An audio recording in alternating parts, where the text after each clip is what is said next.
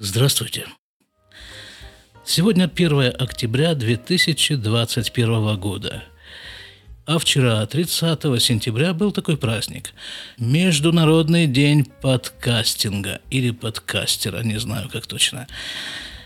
И вот и надо бы это дело отметить очередным выпуском. Но вчера не было куражу, а сегодня вроде бы что-то забережжило.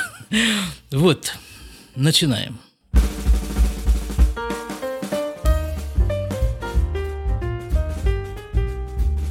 350 выпуск подкаста из Израиля.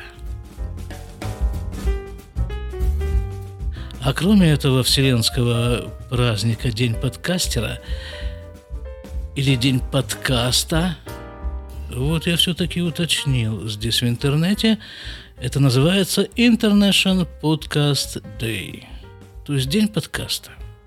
Ну хорошо, вот его мы, как выяснилось, и отпраздновали вчера. Ну а кроме того, над нами прокатилась волна осенних еврейских праздников. Новый год, Йом-Кипур, Суккот. И, конечно же, Симхат Тура, которая завершает всю вот эту цепочку осенних еврейских праздников и, и вместе с тем завершает всю вот эту череду праздников весенних, летних, осенних, э, праздников и всяких там знаменательных так или иначе дней, включая самый траурный день в еврейском году, 9 э, ава и прочее, прочее, прочее. Зимой, в общем-то, строго говоря, у евреев праздников нет. Вот это вот был последний праздник Симхат Тура несколько дней назад, а следующий праздник, такой праздник, эм, который описан в Торе, это только Песах. Между ними есть еще два события – Через два месяца будет Ханука, и потом э, где-то ближе к весне Пурим. Но это праздники как бы такие не истории. Как говорит мой учитель Равгат, э, когда, в общем-то, стало достаточно очевидно, что вот с этим вот полугодичным перерывом в праздников еврейский народ не справляется, ну потому что праздники дают какую-то подпитку. И вот эти полгода слишком много. Тогда дали нам еще два праздника – Ханука и Пурим. Ну а теперь, как же у нас происходили вот эти вот наши праздники, наши праздники осенние, э, в таком немножко личном разрезе. Поскольку в этом году а, для меня они прошли очень даже необычно – Сейчас я открою календарь, чтобы сориентироваться в датах. Итак, Новый год. Новый 5782 год от сотворения мира. Два дня продолжается Новый год. В этом году он пришелся на 7 и 8 сентября. А 1 сентября это была среда –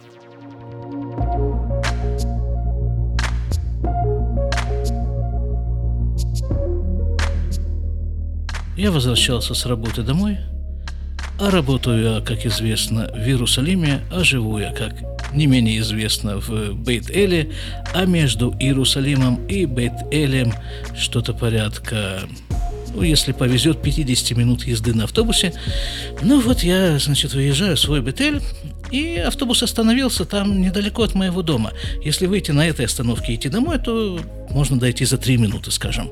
А если выйти через одну, то тогда можно дойти до дома за минуты за полторы, может быть, так. Ну вот автобус остановился на этой относительно дальней, трехминутной от дома остановке, и стоит. Водитель вышел там с кем-то разговаривать на улице, а автобус стоит. Ну хорошо, я думаю, давай я выйду здесь, здесь все-таки дорога немножко поприятнее. И начал я выходить. Выход осуществлялся следующим образом, выход из автобуса. Я сидел сзади почему-то на последнем сиденье, наверное, на других сиденьях не было мест. И вот я сидел сзади, а там такая ступенька. И вот я левую ногу спустил со ступеньки, поставил ее на пол и хотел, как бы совершенно очевидно, сделать правой ногой шаг – я его начал делать, и вот тут я коленом куда-то врезался. То ли это было сиденье передо мной, то ли это была ручка от этого сиденья передо мной. Ну, что-то такое. И вот, ребята, это было серьезно. Это было так больно. Вот эту самую коленную чашечку. Я и стукнул об это вот, что-то там твердое. В общем, было так больно, что мне совершенно расхотелось куда бы то ни было выходить из этого автобуса. Я решил, что самое удачное провести остаток своих дней вот именно вот здесь, вот в этом автобусе, прямо на этой ступеньке заднего сидения, не разгибаясь, вот так вот сжимая обеими руками ушибленное колено.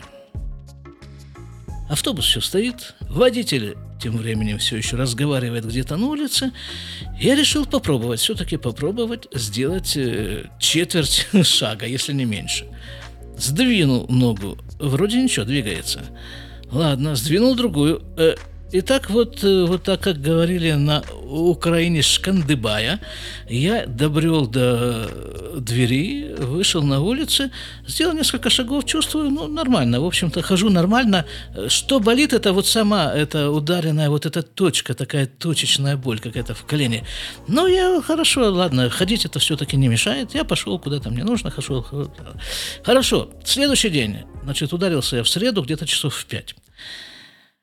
А на следующий день у меня был такой день довольно напряженный.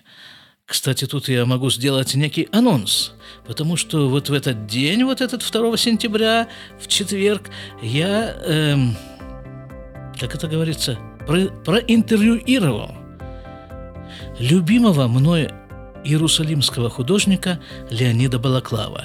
И вот сейчас я как раз работаю над этим выпуском э, в серии «Маленькие истории Большой Ильи», которая выйдет, конечно же, на иврите, не знаю точно когда. Она выйдет, это будет первый выпуск второго сезона. И с Божьей помощью я постараюсь перевести это интервью на русский язык и выпустить его здесь, в подкасте из Израиля. Так вот, ждите. Вернемся к колену. Четверг, это да, 2 сентября. Э, интервью с Леонидом Балаклавом. Он живет в Иерусалиме, мне нужно было тащить на себе всю эту аппаратуру, она, в общем-то, ну, нелегкая, скажем прямо.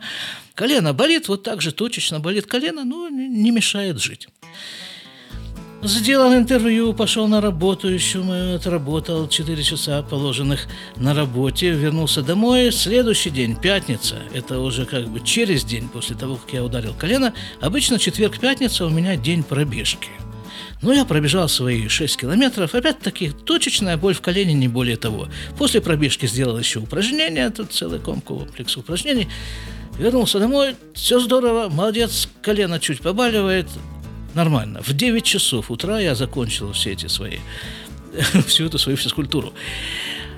А где-то часа в два, в три после обеда, то есть это практически почти через двое суток после того, как я его ударил, вот тут оно и началось.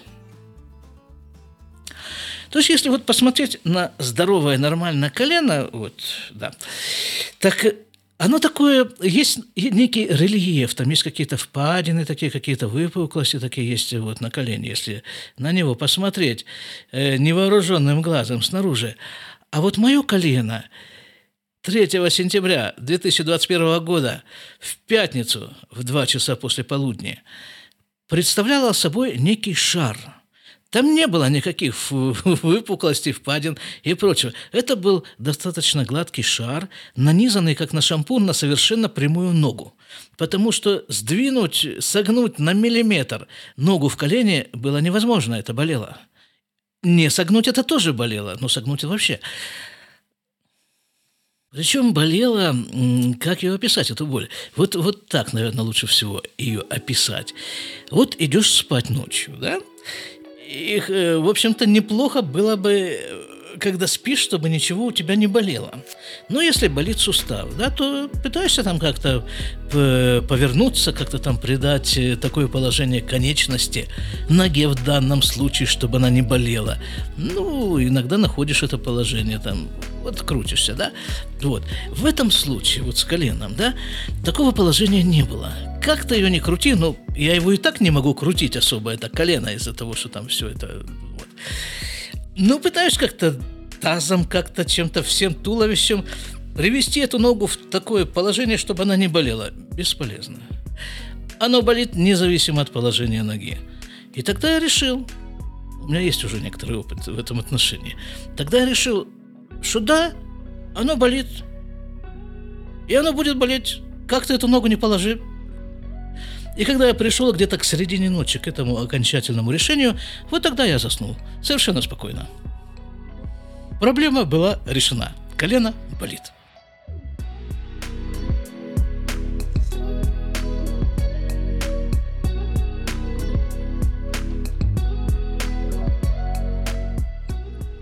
Арендовали мне палочку. Есть тут такая организация, где можно арендовать всякие вот такие вот вещи для болящих. Палочку мне принесли. Такая классная вещь, оказывается, с палкой ходить. Нормально. Если бы оно еще не болело. И продолжалось это, ну, дня, не знаю, наверное, три. И знаете, у меня вообще есть вот такая вот э, наработанная многолетним опытом методика лечения всех болезней, которые только со мной не случались. В общих чертах методику можно свести к такой формуле. Не мешай организму выздоравливать.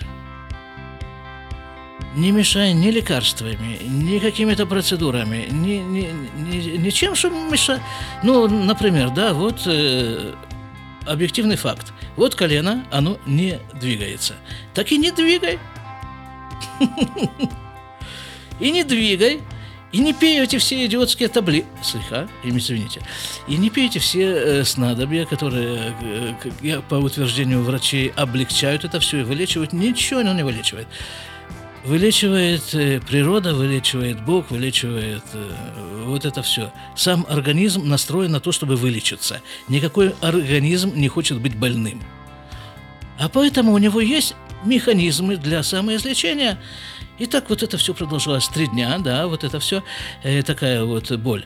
И потом она начала постепенно спадать, опухоль начала постепенно спадать, колено начало постепенно двигаться, потому что в течение этого периода, ну вот скажем, принято э, в таких ситуациях, когда есть боль, воспаление, отек, э, держать колено, э, держать ногу на некоем возвышении. Ну, скажем, если я сижу, то желательно, чтобы э, нога была где-то на уровне стула, на котором я сижу, то есть на другом стуле. Так вот, я усаживаюсь на стул, а положить ногу на другой стул я мог только с помощью другой ноги. Сама эта моя нога, которая вот, с раздутым коленом, она не двигалась просто. Ну вот так, в общем-то, мы с ногой провели эти праздничные новогодние дни. То есть э, я сижу на одном стуле, а нога находится на другом. Вот так сидя на двух стульях, да, там есть какая-то пословица, на двух стульях пытается усидеть. Вот я пытался, ну, сидеть на двух стульях. Ну, постепенно это начало как-то разрабатываться, разрабатываться, разрабатываться. Вот с того времени прошел э, без нескольких дней месяц. И сейчас, ну, я не могу сказать, что абсолютно нормально.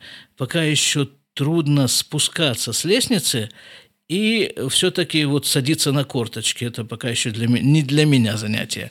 Ну, хорошо, я э, сколько там, 60 с лишним лет э, не танцевал в присядку. Я надеюсь, что в ближайшие несколько дней, недели мне не придется этим заниматься. Но при этом, при всем, есть такая совершенно замечательная, отчасти даже праздничная составляющая этого моего удара. Потому что, вот скажем, 1-2 числа, это 1-2 числа месяца Тишрей, это Новый год. Потом неделя, и Йом-Кипур – это 10 числа месяца Тишрей. А между ними, между этими праздниками и субботами вполне себе рабочие дни, то есть надо ходить на работу. После Суккота полупраздничная неделя, когда тоже, в общем-то, дня хотя бы три приходится работать, правда, по полдня, но все равно нужно туда ходить. А здесь, вот с этим моим коленом и с этим моим автобусом абсолютный праздник. Больничный. Почти месяц я находился на больничном. Вот это праздник, граждане. Вот это праздник. Такого праздника у меня еще не было никогда в жизни. Месяц. Причем какой месяц? Месяц нафаршированный еврейскими праздниками. Ну, потому что, как вы знаете, работу свою я, ну, очень мягко говоря, не люблю. Я говорил, да, все знают, да, что работаю я в поликлинике – поликлиниках. Все эти поликлиники находятся в Иерусалиме. Это единственное их достоинство.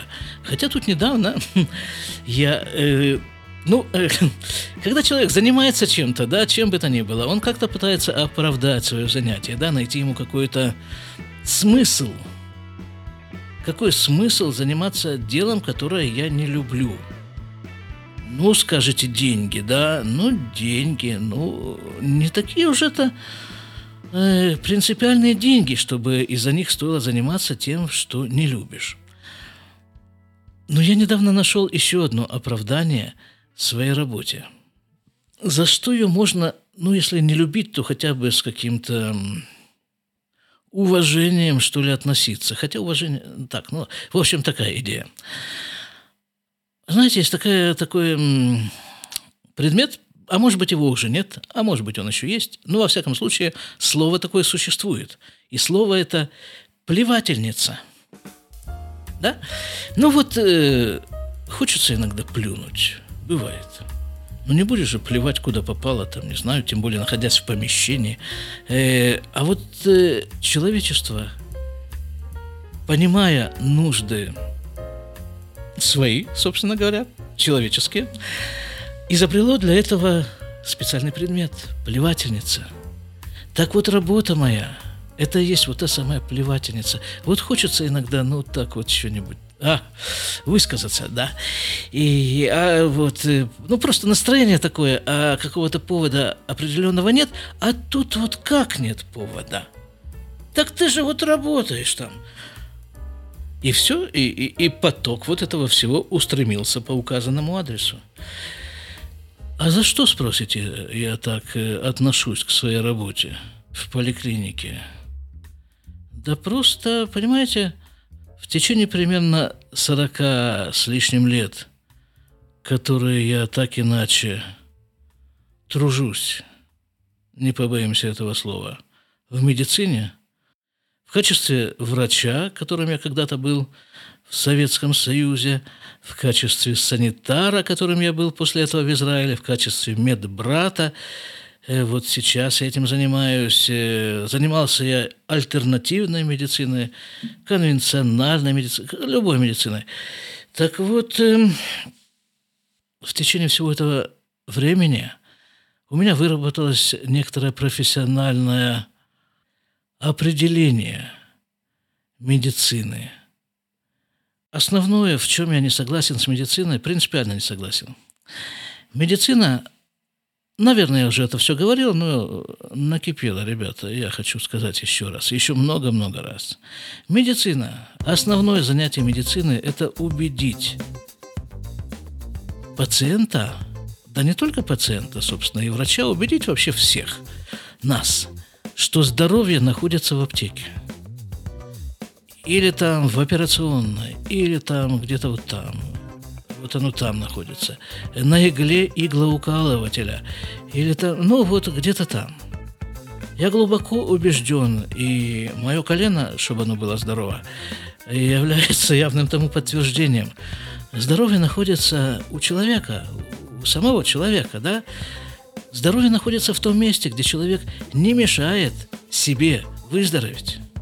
Не мешает лекарствами, не мешает едой, не мешает отсутствием физической нагрузки, не мешает мыслями, главное, потому что основной ответственный за здоровье человека орган – это его голова, его образ мышления.